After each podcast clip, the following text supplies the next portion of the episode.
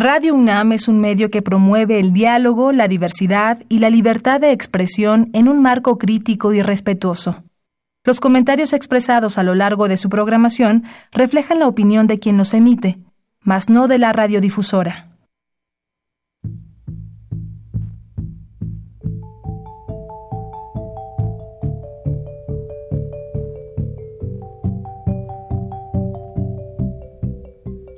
Radio Universidad Nacional y la Facultad de Economía presentan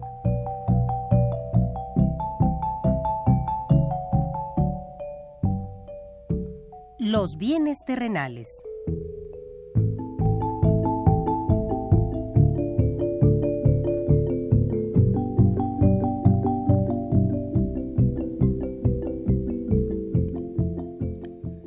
Bienvenidos a este espacio radiofónico de la Facultad de Economía de la UNAM. Como cada semana, estamos aquí con ustedes para reflexionar sobre un tema interesante relacionado con la economía, la política, la cultura y las cuestiones sociales. En nuestra mesa de análisis participan destacados especialistas, quienes nos acompañan hoy en este estudio y como siempre, le invitamos a participar en este programa a través de sus llamadas telefónicas. Para nosotros es un gusto saber que usted desde su casa, desde su oficina o en el lugar donde se encuentre, se interesa en el tema que tratamos. Nuestro número 5536 8989. Repito con mucho gusto, 5536 89 89.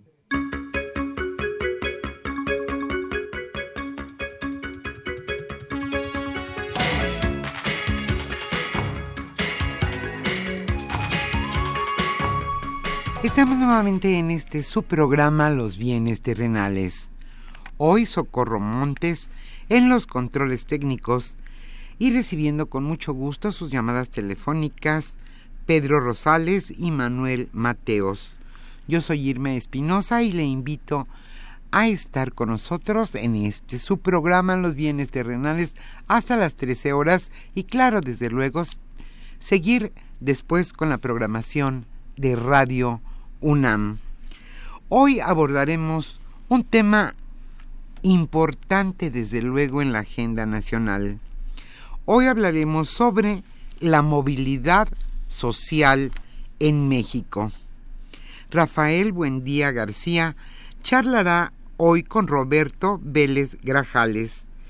Él es director del programa de crecimiento económico y mercado laboral del Centro de Estudios Espinosa Iglesias.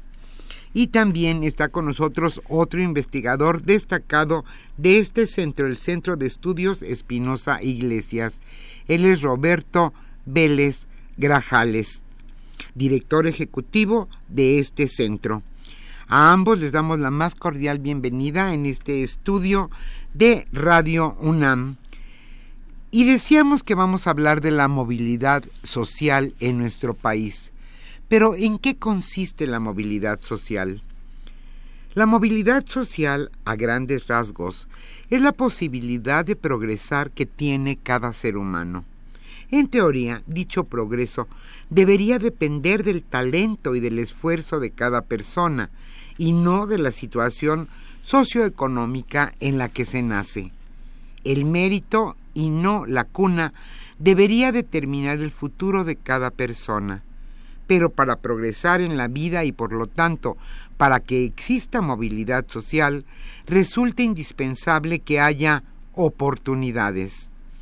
Si estas oportunidades se encuentran al alcance de todos, sin importar nuestro origen, será más fácil alcanzar nuestro potencial y así movernos.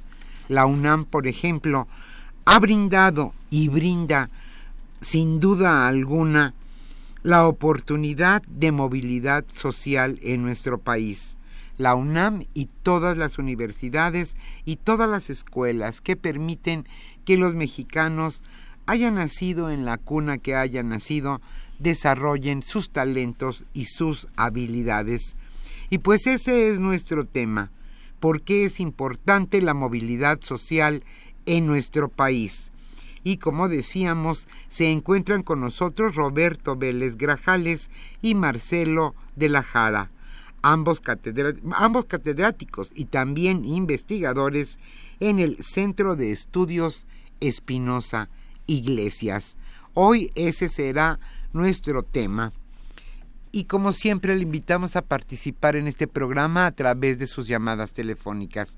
Nuestro número 5536 89 89. Estaremos obsequiando hoy el SLUM mexicano, investigación socioeconómica para definir un perfil de la pobreza en México. Este libro fue coordinado por Luis Fernando Talavera, Eliezer Morales y Francisco Muñoz. Y antes de iniciar nuestra mesa de análisis, como siempre le invitamos a escuchar lo más destacado en materia económica que sucedió durante esta semana.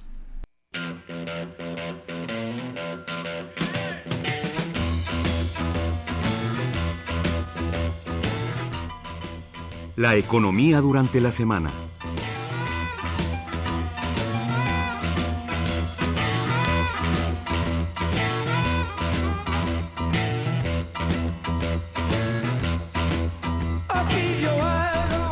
Soborna Odebrecht y Pemex le da obra.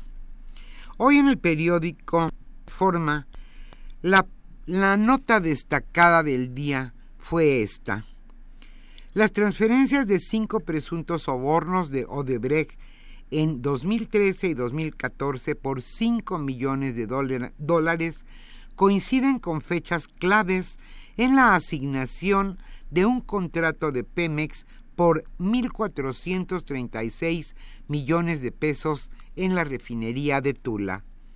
Mexicanos contra la corrupción y la impunidad obtuvo documentos oficiales de Pemex que fueron clasificados hasta el año 2021, quién sabe por qué, y que forman parte de la carpeta de investigación de la PGR sobre los sobornos de Odebrecht. En los mismos se da cuenta de que al día siguiente de que Pemex recibió la propuesta de Odebrecht para el contrato de la modernización de la refinería, el Departamento de Sobornos de la constructora brasileña transfirió desde el Main Bank de Antigua un millón de dólares a una cuenta en, en el Neve Bank AG en Liechtenstein a nombre de la empresa Secapan SA, que según, según los delatores en Brasil, estaba ligada, ya sabe usted a quién, a Emilio Lozoya.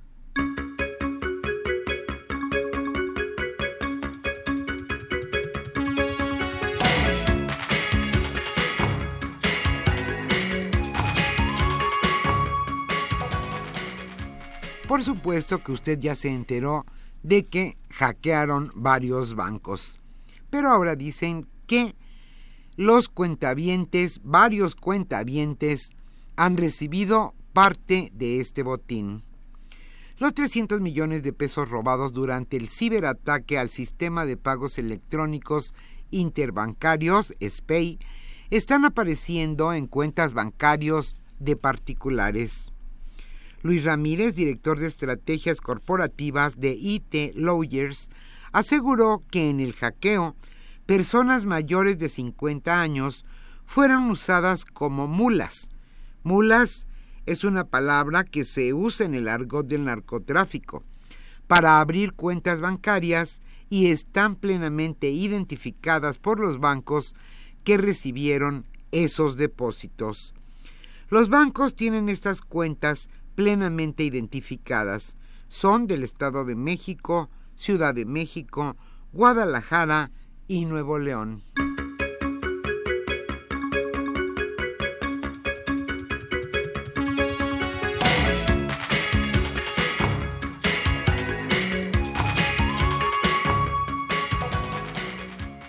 falta un acuerdo político para cerrar el Tratado de Libre Comercio de América del Norte.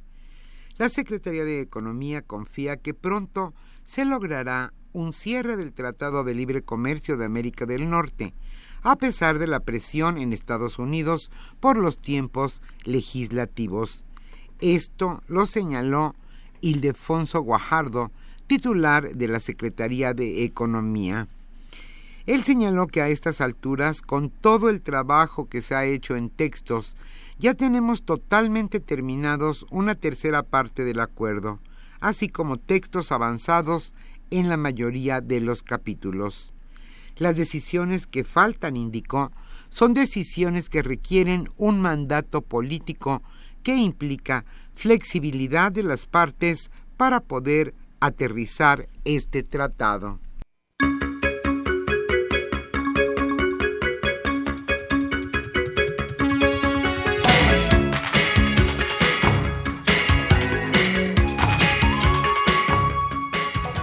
Señala el Banco de México que seguirá la presión contra el peso.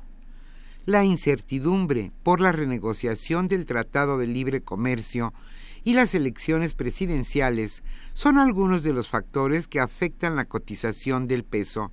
Esto lo señaló el Banco de México. Entre los principales riesgos al alza, destaca que la cotización de la moneda nacional continúe presionada en respuesta tanto al entorno de mayores tasas de interés externas y la fortaleza del dólar, así como a la incertidumbre asociada a la renegociación del Tratado de Libre Comercio y al proceso electoral del presente año.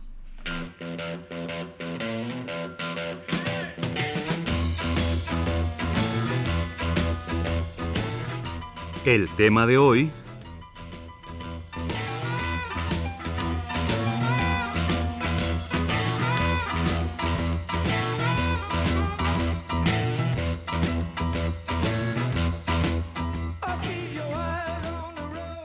Como señalamos al inicio de este programa, hoy hablaremos sobre la movilidad social en México.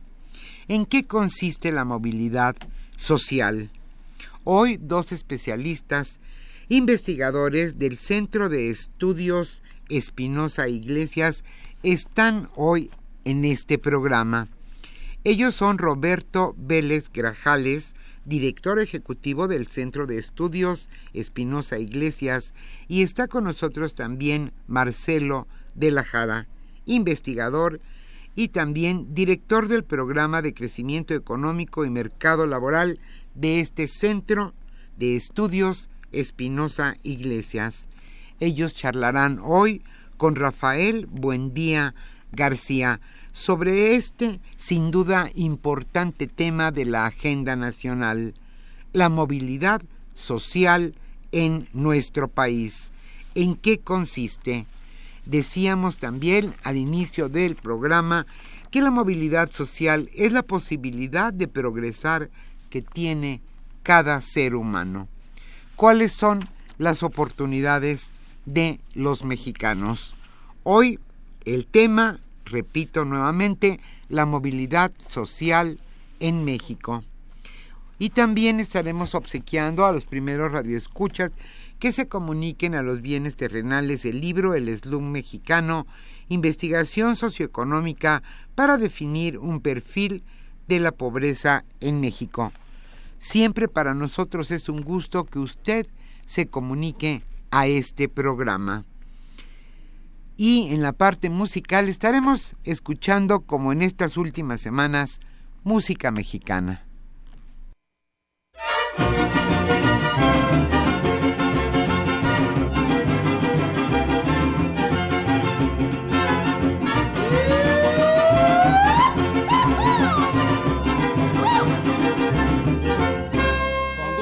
A cantarles este muy alegre son, a quitarles la tristeza y alegrar el corazón. Con gusto vengo a cantarles este muy alegre son, a quitarles la tristeza y alegrar el corazón. El que nacido en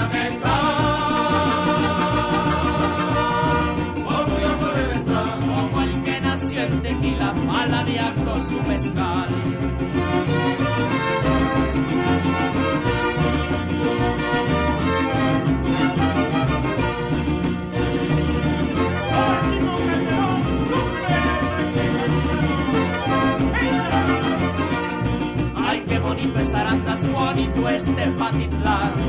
Muy famosos son sus charros y la Virgen de San Juan. Ay, qué bonito Zarandas, bonito este Patitlán. Muy famosos son sus charros y la Virgen de San Juan. En el lago de Chapala. Es cuando me la pasé hasta que creció la hembra de quien yo me enamoré.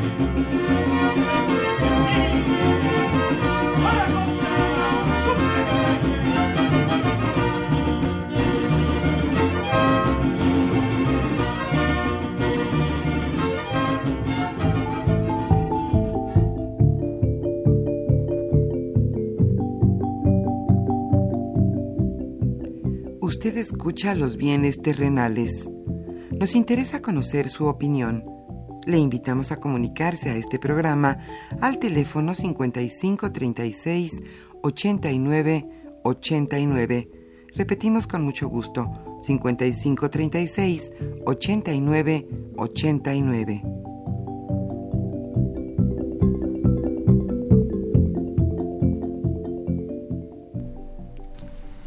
Buenas tardes, queridos radioescuchas. Soy Rafael Buendía, su amigo.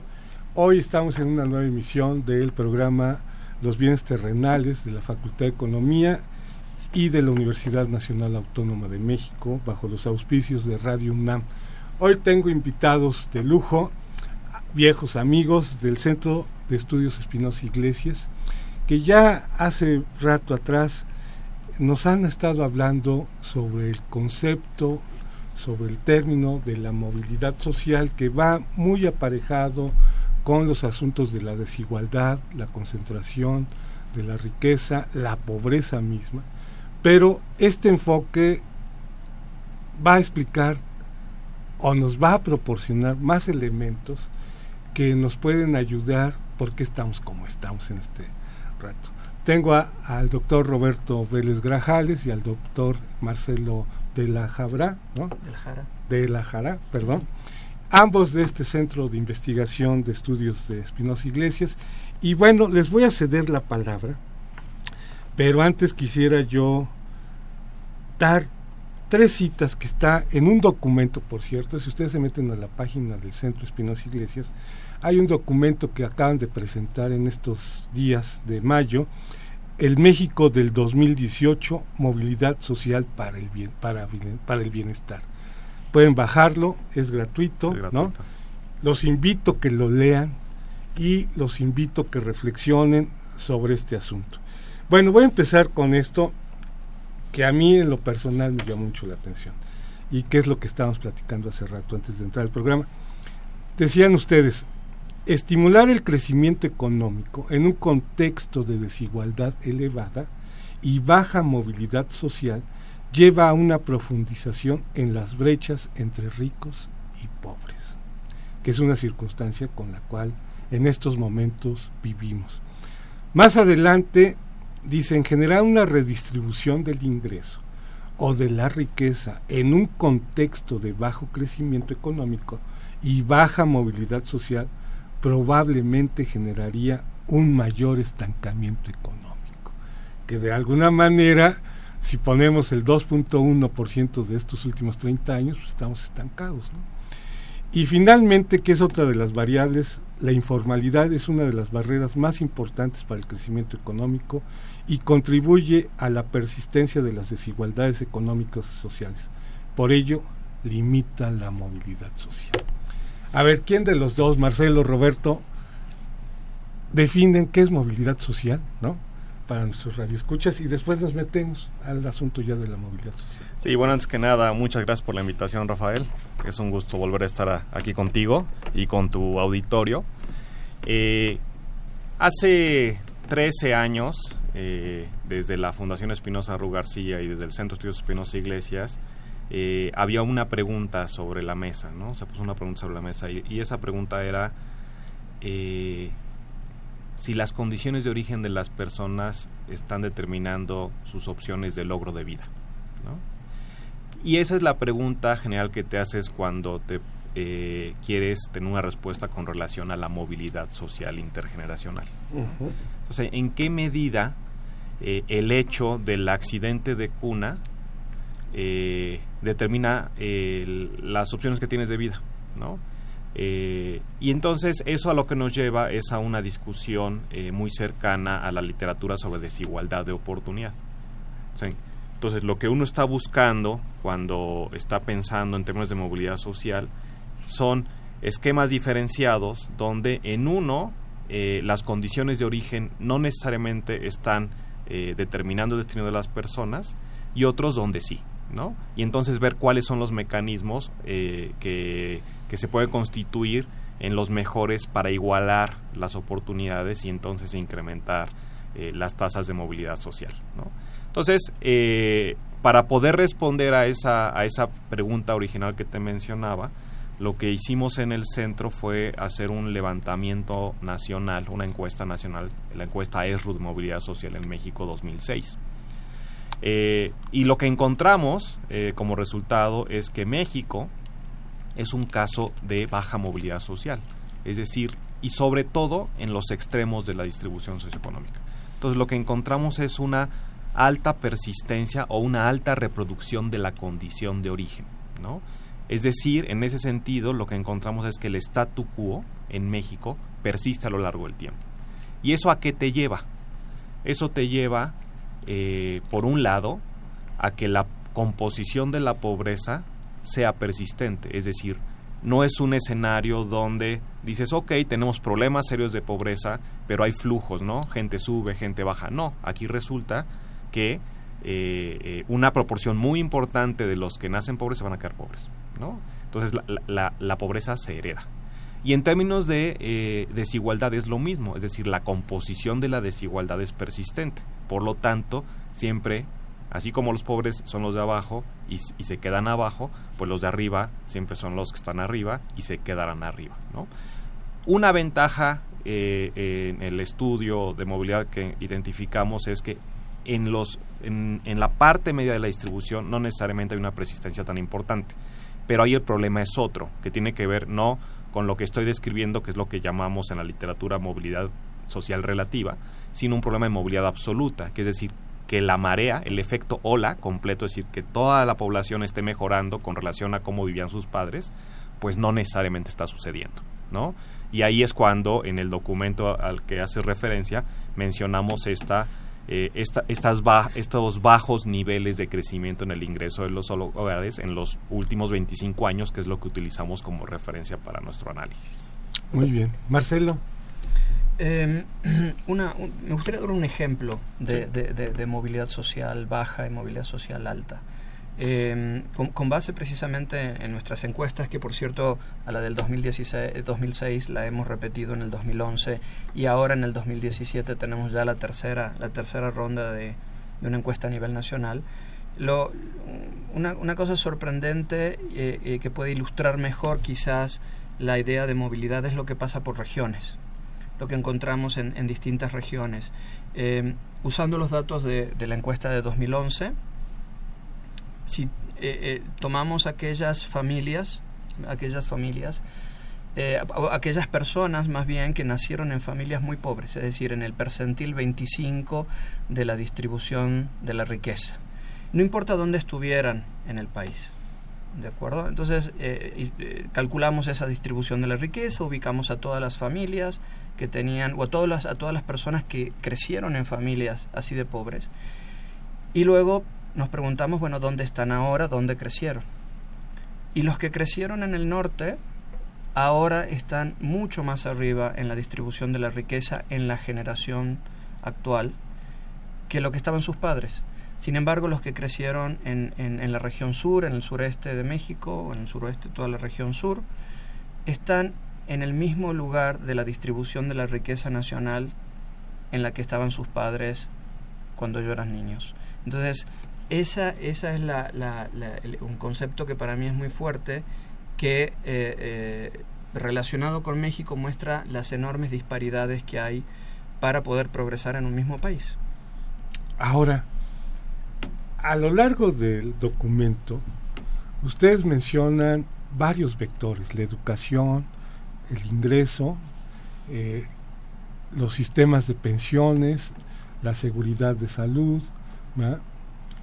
Estos cuatro vectores, por ejemplo, ¿cómo inciden? Que incluso dan, en algunos capítulos hablan sobre ese tipo de vectores. ¿Cómo incide, por ejemplo, el hecho de la educación en la movilidad social? ¿no? ¿Cómo incide la cuestión de tener salud o cómo incide el tener la posibilidad de, en el largo plazo, de una pensión? Y también pensemos en el empleo, ya que estamos aquí en la informalidad, que dan, citan ustedes de que siete de cada diez personas están en la informalidad, según las estadísticas y la evidencia de la encuesta de ocupación del INEGI. ¿Por dónde caminamos? Sí, yo creo que eh, ahí es importante retomar las, eh, vamos, porque mm, si me permite retomamos las primeras dos citas que utilizaste, Órale, pues. ¿no? Eh, que dijiste, bueno, eh, el SEI lo que plantea es que simplemente si apostamos a crecimiento económico, no vamos a resolver problemas y simplemente apostamos a redistribución tampoco. ¿Por qué? Porque pareciera que hay una, disyun- eh, hay una falsa disyuntiva ¿no? entre crecimiento y, desigualdad. Eh, y nuestro modelo básico ahí es decir, no vamos a lograr mayor crecimiento económico en la medida en que la el problema de desigualdad de oportunidad no, no se resuelva. Si resuelves el problema de desigualdad de oportunidad, vas a incrementar la movilidad social. ¿no? ¿Y eso a qué te lleva? A resultados eh, eh, más efectivos en términos del logro, que no únicamente le pega al crecimiento económico, como uno se puede imaginar, sino que también tiene que ver con eh, una distribución más pareja en términos de ingreso. Es decir, la, la redistribución va a ser un resultado, ¿no? No un mecanismo para llevar al otro. Entonces, ese es nuestro planteamiento general. ¿Y, ¿Y por qué lo decimos? Y nosotros cuando hablamos de movilidad social planteamos que la movilidad social te genera eh, eh, tres eh, beneficios visibles, ¿no? Uno tiene que ver con esto, con, con el crecimiento económico, eh, eh, visto desde un, desde un punto de vista de eficiencia económica. Si tú eliminas las barreras a la movilidad social, permites que la gente desarrolle su potencial al máximo, eso le pega positivamente a, la, productividad, le pega al crecimiento económico. ¿no? Esa es una, una importante. Pero otra importante que tiene que ver con los, resulta con los resultados en términos de la distribución de las ganancias del crecimiento económico pasa por esta idea de la justicia social, de que cada quien reciba lo que se merece. Y cuando uno eh, sale a la calle y empieza a preguntar este, qué significa que cada quien reciba lo que se merece, eh, a veces perdemos de vista el hecho de que aunque tú establezcas eh, reglas supuestamente parejas de competencia, eh, la sociedad ha ido acumulando desigualdades a lo largo del ciclo de vida, que en el momento que ese joven de 22, 23 años se enfrenta a esas condiciones igualitarias en el mercado laboral, pues resulta que no está en condiciones de competir. ¿no? por todo lo, que acumuló anteriormente. Entonces el, el, tema de justicia social va muy aparejado a eso. Y otro tiene que ver con cohesión social. Eh, no podemos eh, hacer viable a una sociedad si dentro de esa misma sociedad, y como lo mencionaba Marcelo con el ejemplo del sureste, el norte eh, y todas las regiones, tienes ciudadanos en los hechos que son de primera, de segunda, de tercera, de cuarta. ¿no? en términos del ejercicio de, de, de, sus derechos, en términos de la posibilidad de construir libertades efectivas, etcétera. Entonces, ahí el problema está en que cuando tú tienes una sociedad con esas características, hay rencores, hay eh, enojos, hay inhibición de esfuerzo, hay eh, eh, un problema de construcción eh, de aspiraciones, y luego al final lo que tienes son objetivos distintos, imposibilidad para construir proyectos comunes. Como, como, sociedad mexicana. ¿no? Entonces, en eso me parece que resume un poco lo que está detrás de estas dos aseveraciones que nosotros hacemos con relación a tomar una ruta únicamente del crecimiento económico o tomar una ruta únicamente de eh, redistribución de, de resultados, ¿no? no tanto de igualdades. A ver, Marcelo, pensando en voz alta, entonces, digamos, nuestros programas que actualmente llevamos para asistir supuestamente a un, a un gran grupo de la población que les hemos llamado pobres y extremos pobres, ¿tú crees que con eso es suficiente? Es decir, si creciéramos a un 5 o 6% promedio anual en los próximos 20 años, ¿no? Y continuáramos con este tipo de programas asistencialistas que son un sinfín, el otro día estaba viendo que son cerca de 400 programas, ¿no? que incluso ustedes mencionan sobre un sistema de protección social y un sistema nacional de administración de la política social. Por ahí podríamos empezar o tenemos que volver a repensar lo que estamos haciendo en este momento. Eh, sí, mira, el, paquete que eh, el paquete que recibe la población que no tiene hay algo básico para, para nosotros que, que es un que es una, una, digamos, una fuente de división de la sociedad prácticamente en dos, que es el acceso o no a la seguridad social. Y cuando digo acceso a la seguridad social es a un sistema de derechos en el cual eh, alguien realiza contribuciones, en este caso patronos y trabajadores y, en parte el Estado, para que a través de un sistema de derechos bien establecido tengas acceso a cierta atención médica, eh, si eres trabajador también a seguros de, empleo y de, perdón, a seguros de invalidez o riesgo de trabajo y eventualmente a una pensión. Y no es lo mismo para una persona crecer en un hogar con esa donde los papás tienen esa protección social que la transmiten los hijos que crecer en un hogar donde no lo es donde no lo hay por ejemplo una, una cifra que en la presentación de nuestro libro mencionó eh, un funcionario del, Banco Mundial que nos acompañaba aquel día eh, Willy Weisman él eh, puso sobre la mesa una cifra que es realmente sorprendente que nos dice la diferencia entre estar en un sistema de seguridad social formal, con las protecciones y los derechos bien establecidos, o en un sistema asistencialista, como por ejemplo el Seguro Popular. Si alguien eh, tiene, si una persona adulta tiene un, un, infarto y está en el IMSS, en el sistema del IMSS o en el ISTE, algún, algún sistema de seguridad social formal, sus chances de morir en los próximos 30 días son del 6% alrededor, del 6%.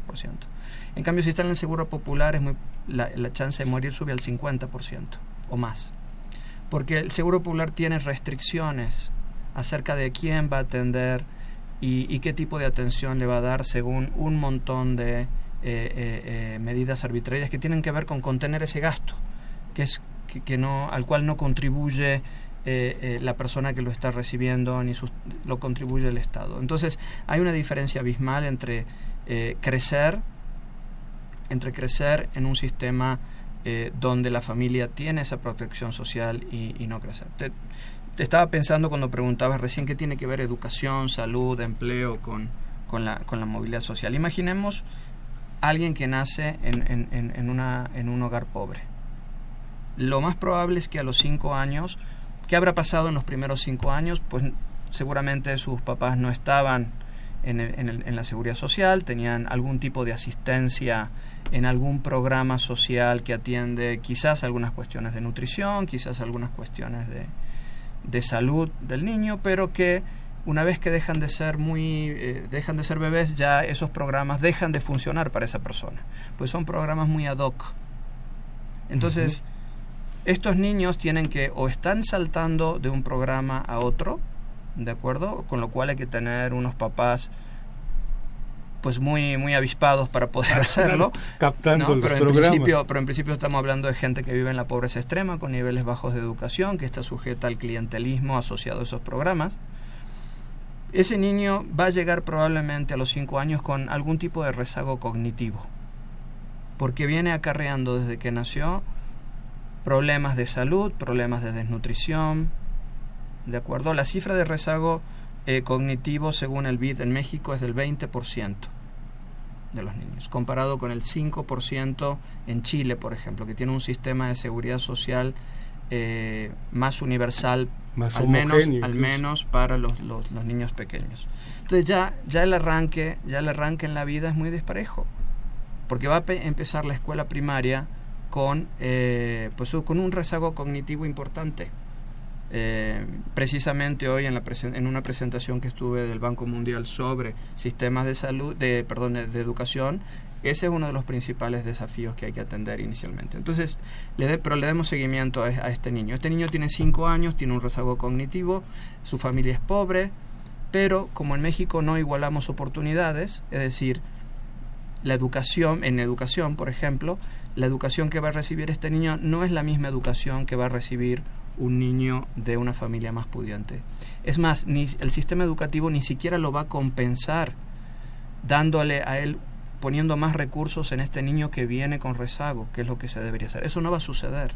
Por lo tanto, ese rezago inicial se va a potenciar en una escuela que probablemente no tiene los recursos, no tiene los maestros y eh, no tiene la continuidad ni el currículum que necesitan para eh, eh, alcanzar un nivel educativo mínimo ¿de acuerdo? Comparado con el quizás tengan otros niños en otras partes del país o en otros tipos de familias. Bueno, este niño ya llega a los 12 años, las pruebas que les hacen de, estandarizadas no las pasa bien, sin embargo, pues eh, ahí va a la secundaria. Eh, con un desempeño bajo, otra vez, no hay igualdad de oportunidades en términos de, del acceso a la secundaria, probablemente la secundaria la que va está en una zona otra vez de pobreza, un poco eh, eh, con poca eh, atención, malos profesores y ya se está volviendo grandecito, ya está llegando a los 15 años y ¿qué va a hacer? Supongamos que acaba el ciclo acaba el ciclo secundario, ¿no? Pero vive en un entorno de pobreza, su padre es un trabajador informal, su madre quizás también una trabajadora informal o no trabaja porque la participación laboral femenina es baja en México. Entonces, ¿va a poder seguir estudiando en la preparatoria? ¿Va a poder seguir estudiando? Probablemente va a tener que abandonar los estudios por razones, por razones eh, de ingreso, ¿verdad? O porque el papá se enfermó, o porque ya no hay manera de, eh, eh, o porque ya está grande y tiene que trabajar, y esas son las aspiraciones de la familia. ¿De acuerdo? Entonces, eh, finalmente tenemos una persona que ya es un joven de 16, 17 años. ¿Dónde va a trabajar alguien así? Pues en el sector informal otra vez. Otro obstáculo. Ahí tienes el problema de la baja movilidad social. Alguien que nace en situaciones de pobreza en un hogar, en el sector informal o en una zona pobre, se está haciendo adulto en las mismas condiciones y esa es la baja movilidad social que tenemos. Entonces, las políticas que, que, estamos, que, estamos, que estamos implementando no tienen en cuenta esa cuestión. Y no tienen esa cuestión porque no hay universalidad de servicios, porque no hay esta visión de que se van acumulando las desigualdades a lo largo de la vida. Te faltó completar la historia decir, va a estar en el mercado laboral, va a transitar a tropezones, no va a cruzar la línea de la informalidad muy probablemente, en el tiempo sus, sus ingresos reales van a ir bajando por el valor eh, en términos de capital humano con el que cuenta, y a los 65 años eh, no se va a poder jubilar porque no va a estar dentro de un esquema de seguridad social y tendrá que seguir buscando trabajo y ya no lo va a encontrar. Y, entonces eh, tendrá que ser eh, absorbido de alguna manera por otro esquema asistencialista eh, eh, nacional, ¿no? Y esto, claro, va a esta persona tiene una vida, ¿no? Entonces esta persona se va a casar, va a tener hijos y entonces y el círculo vicioso se, se repite, ¿no? Bueno, con esto vamos a hacer un corte y me hicieron recordar en el mismo texto cuando dicen y hacen la analogía de una carrera. Donde hay un cuate que corre una distancia sin obstáculos, hay otra serie de personas que corre con obstáculos y hay otros que corren con muchos obstáculos, Entonces, esa sería la analogía. Vamos a un corte y regresamos, queridos radioescuchas. Ya son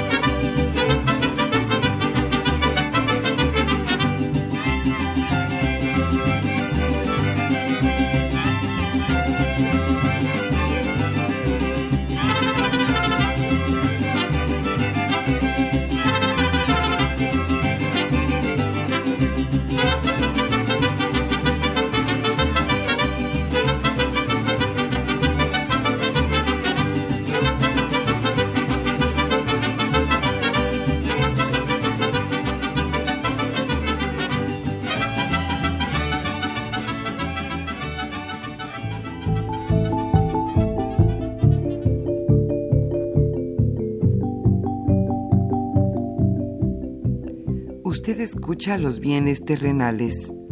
Nos interesa conocer su opinión.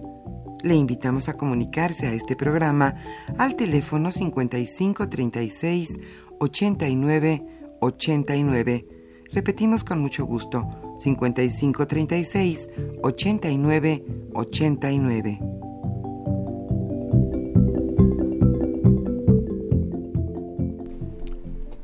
Muy bien, queridos radioescuchas, ya estamos de nueva cuenta aquí en el tema de la movilidad social en México para el bienestar. Y bueno, vamos a darle una entrada a nuestros amigos radioescuchas con sus comentarios o preguntas o dudas de este tema. Dice Jorge Morán Guzmán de la Gustavo Madera Madero, hoy ser egresado de escuela pública es ser marginado porque a no ser que sea muy brillante o se tenga buen padrino, como lo define la política, eh, la política o los altos empresarios, no se puede aspirar a un buen salario profesional con maestría y doctorado. Otra posibilidad es ser hijo de los del sistema, de una palabra, la mayoría estamos jodidos, bien jodidos. Este es un comentario de Jorge Morán que quizá lo puedas usar para este, ejemplificar. Daniel Guzmán de Álvaro Obregón dice, la movilidad social está muy mal. Los que estudiaron no encuentran trabajo de los que estudiaron, trabajo de lo que estudiaron y que tienen que emplearse en otros oficios. María del Rosario Velázquez de la Linda Vista dice, desde el punto de vista económico, la transgresión que sufre la sociedad se debe al movimiento social o a la movilidad social que es un poco la cohesión ¿no? social. Eh, José Ríos de la Miguel Hidalgo. Siete de cada diez mexicanos nacidos pobres eh, morirán pobres, según estudios de organismos internacionales y nacionales publicados hace unos días. ¿Qué implicaciones en la movilidad social tienen las anclas que el modelo económico obliga a que la eh, movilidad social se, se quede inmóvil? Josefina Cruz de Lucan. Casi no hay oportunidades de movilidad social porque aún estudiando, si no se tiene una palanca, no se asciende en la escala social. Es muy difícil cambiar, escalar en la pirámide social. Taurino Ruiz de la delegación Cuauhtémoc, cada vez es más difícil la movilidad social. ¿Cuántos años tiene que pasar para que se dé una verdadera movilidad social? Y yo creo que aquí sí podría eh, dar ejemplos de cuántas personas se quedan pobres, ¿no? Que tienes ahí las estadísticas. Lucrecia Espinosa Aburto de la Benito Juárez. El tema es interesante. A los jóvenes primero se debería garantizarles el derecho a la vida y luego crear condiciones para desarrollarse. Pues de eso se trata la movilidad social, doña, doña Lucrecia. Gonzalo Arenas, de la Gustavo Madera, es triste saber que en muchos estados y lugares de nuestro país no se da la movilidad social. Campesino pobre, el abuelo también, el hijo y el nieto, y todos muy tristes. Este Jorge Vega Granados de la Gustavo Madera, muy conocedores los invitados de hoy. Soy un radioescucha frecuente a los temas que abordan especialmente el de hoy y muy reveladores de nuestra realidad. Los felicita. Muchas gracias. Luz María García López de la, de la del municipio de Naucalpan. Antes, en mis tiempos, adquirir una carrera universitaria casi garantizaba un mejor futuro. Ahora los pobres jóvenes no encuentran trabajo y desgraciadamente terminan manejando Ubers o taxis o este tipo de cosas. Eduardo Lozano de Benito Juárez, te felicita Marcelo, igual a Roberto, por el interesante y el dominio del tema. Agustín Narváez de Coajimalca, Coajimalpa, perdón. ¿Qué pasaría en el país si se cancelan los programas asistencialistas? Bien. Y Leopoldo Ruiz Gutiérrez, ¿qué opinan? Eh, ¿Qué opinión tienen los, los panelistas acerca de las universidades? ¿Qué tanto han contribuido la UNAM, la UAM, el IPN y todas las universidades públicas para la movilidad social. A ver, Marcelo. Bien, muy, ya buenas. Bastantes. Sí, muy, muy buenas las preguntas. Muchas gracias a todos los que los que nos están siguiendo y, gracias por las eh, por las preguntas. Eh, en general, una, una preocupación o, la mayoría de las preguntas, por ejemplo, de Jorge, de Daniel, de María, eh, de Josefina, tienen que ver un, con, de Lucrecia, tienen que ver un poco con esa historia que contábamos recién de alguien, cómo, cómo es el camino de alguien que nace en condiciones desfavorables, en un hogar con, con, condiciones socioeconómicas desfavorables, a dónde lo lleva. Y efectivamente, lo que decíamos, terminamos contando una historia en la cual abandona, abandona los estudios en la, en la educación media eh, o al inicio de la educación superior, porque es, es la presión que hay social para eh, eh, en el hogar de origen las pocas posibilidades de insertarse en el mercado laboral. Y ahí hay dos elementos que, discutimos en el, en el trabajo que, que, están ausentes en la política pública, aunque hay algunos, algunos algunos programas, algunas discusiones que eh, eh, pareciera que eh, lo van a resolver y tiene que ver con la pertinencia de la educación. Es decir, alguien puede, por, por razones personales o porque lo considera conveniente o porque ya es necesario insertarse al mercado laboral, dejar la educación en el nivel de media superior. Se queda con la prepa o en el nivel medio. Entonces, ¿qué es lo que aprendió? ¿Está recibiendo las herramientas para incorporarse al mercado laboral y lo que estamos viendo es que no es así. Es decir, la economía va cambiando más rápido que lo que cambia la currícula escolar. Eh, la currícula escolar no incluye el desarrollo de ciertas habilidades que los empresarios o las empresas están buscando. Eh, o las personas realmente eh, se vienen acarreando desde mucho tiempo algunos problemas de salud, algunos problemas de formación que les impiden realmente aprender tareas relativamente rápido. Es decir, la,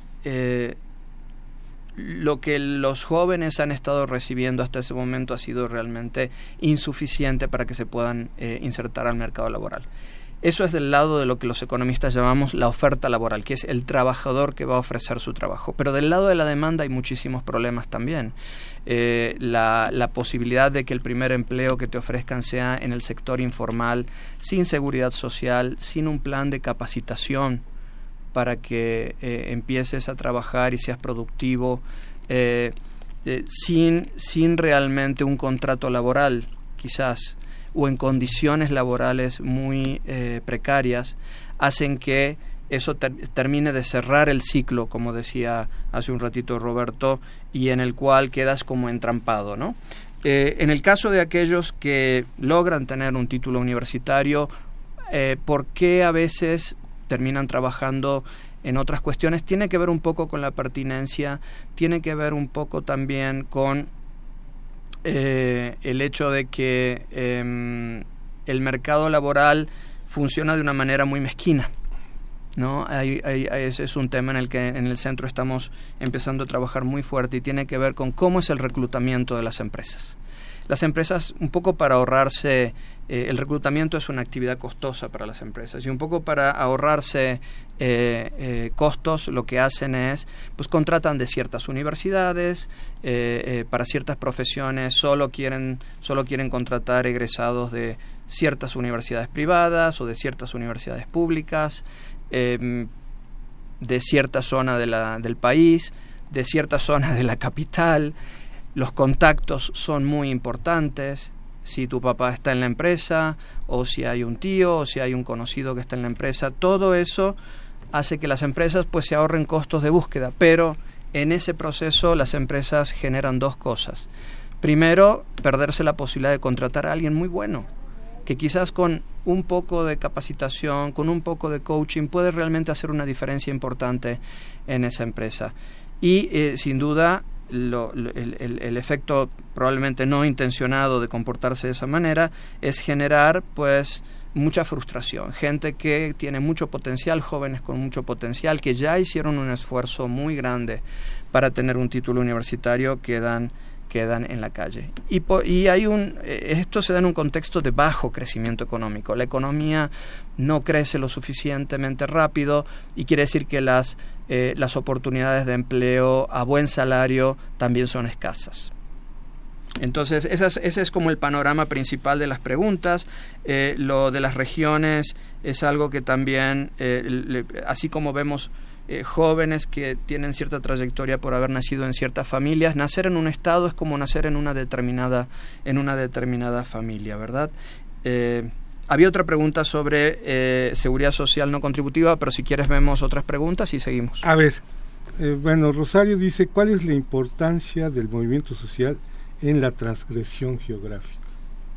Me imagino que, me imagino que que, lo, ahí también había que lo que está pensando es si la migración moverse del lugar donde uno nació puede genera posibilidades. Sin duda sin duda eh, si eh, gente muy talentosa que ha hecho un esfuerzo muy grande por educarse que ha tenido papás que a pesar de la de las circunstancias adversas le dio salud le dio educación pues y están creciendo en un ambiente donde no hay mucha actividad económica, tal vez una zona deprimida económicamente, sin duda el hecho de poder moverse a, geográficamente esta vez también le va a permitir moverse en el sentido que nosotros estamos hablando, moverse socialmente a, otro nivel, a otro nivel eh, socioeconómico, ¿verdad? Ah, A ver, Marcelo, para, para no deprimir a nuestro auditorio, yo creo que sí hay luz, ¿no? Al final del túnel, y incluso en la obra ustedes dicen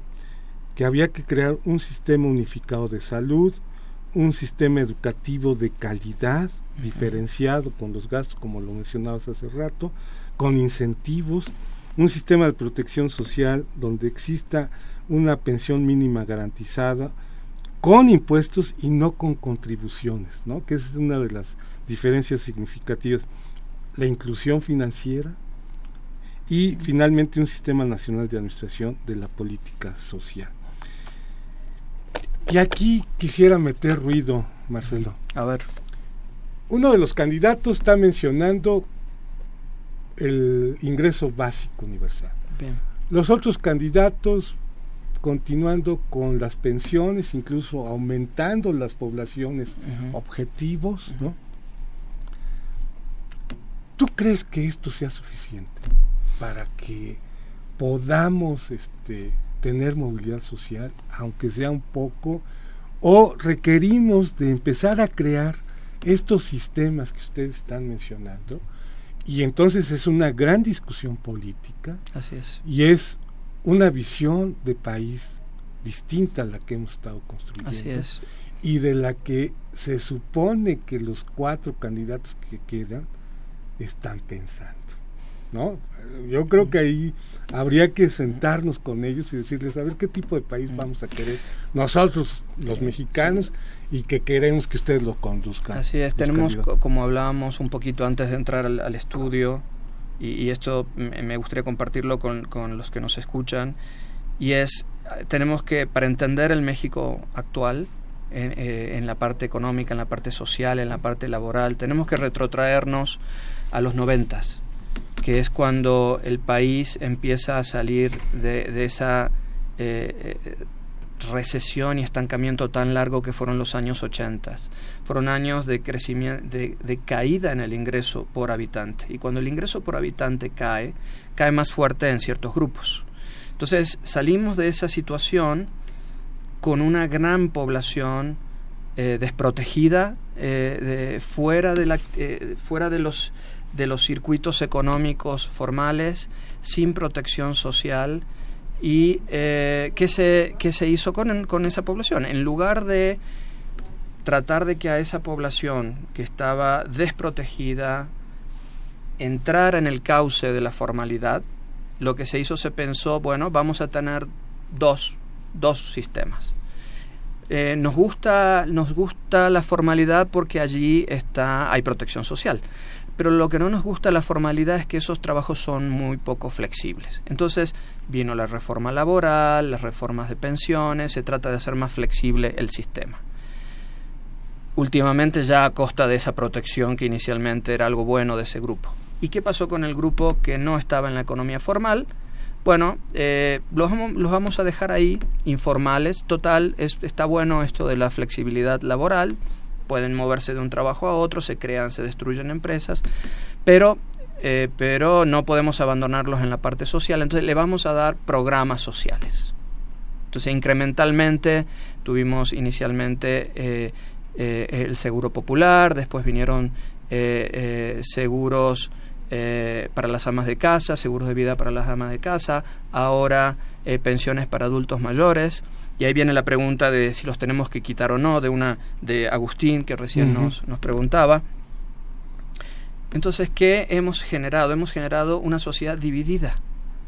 Entonces, una sociedad dividida que tiene una protección social, está sujeta a una flexibilidad laboral enorme, con una protección social eh, muy, muy deficitaria.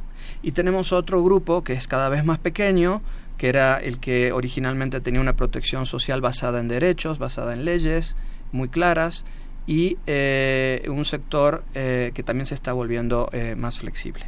Entonces, eh, no podemos seguir así porque lo único que estamos haciendo es fragmentar más a la sociedad. Los programas no contributivos lo que hacen es compensar por esa situación de informalidad. Entonces, simplemente ya no buscas ser formal o no puedes ser formal, ya sea como trabajador o como empresa.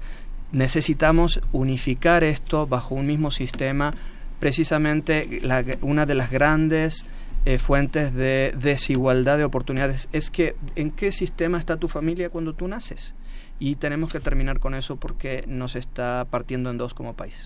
Ok, gracias Marcelo. ¿Qué escuchas? Bueno, pues ya terminamos. Nada más me falta Jorge Morán. Dice, quiere soluciones, más no que los temas no lleguen a aterrizar. De alguna manera, don Jorge, queremos que usted tenga elementos para que empiece a tomar juicios no de valor, pero sí de algunas perspectivas. Les agradezco y nos vemos el próximo viernes con otro programa de los bienes terrenales y ya invité a Marcelo para que hablemos sobre educación. Gracias. mucho gusto. Hasta luego. Gracias. Agradecemos su atención y participación en este programa a través de sus llamadas telefónicas y la invitamos la próxima semana a la misma hora en otro programa más de los bienes terrenales. La coordinación general fue de Carlos Javier Cabrera Adame. La coordinación académica de Aníbal Gutiérrez, Roberto Cabral, Alejandro Pérez Pascual, Rubén Antonio Miguel y Leonardo Lomelí Vanegas. En los controles técnicos, nuestro compañero Humberto Sánchez Castrejón y en la voz y producción su amiga Irma Espinosa, quien se despide de ustedes y le desea un agradable fin de semana.